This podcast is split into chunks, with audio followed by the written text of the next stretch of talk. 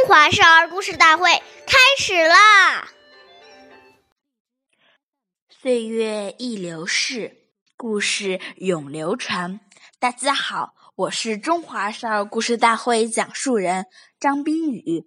我今天给大家讲的故事是汉文帝弑母第十二集。汉朝时，汉文帝虽然贵为皇帝。却很孝顺自己的母亲，每天不管公务有多忙，他都要去母亲房间里请安。有一次，汉文帝母亲病了，汉文帝日夜精心服侍，一步也不曾离开母亲的床边，从未睡过一个安稳觉，而且每天母亲吃药时，他都要亲口尝尝。唯恐太苦太甜。人们常说“久病床前无孝子”，但汉文帝侍奉母亲却长达三年之久。他的故事被传闻千古佳话。汉文帝重德治，信礼仪，注意发展农业，使西汉社会稳定，人丁兴旺。经济得到恢复和发展。他与汉景帝的统治时期被誉为“文景之治”。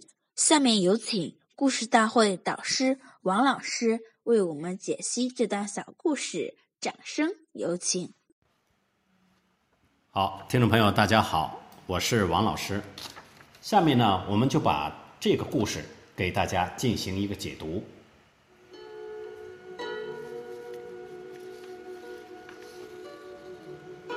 我们想一想，当子女生病时，做父母的恨不得自己去替孩子生病，用心血的付出是世上少有的。如今父母生病了，最需要自己的子女在身边陪伴、照顾起居，我们岂能因为工作太忙或没有时间，就放弃这种尽孝的机会呢？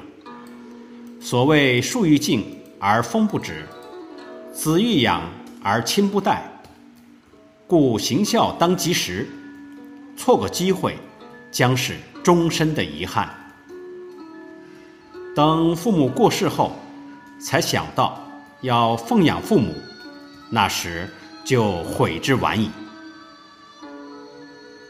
孝亲不是难事，只要我们肯承担。只要我们真正升起对父母的报恩之心，就没有做不到的事情。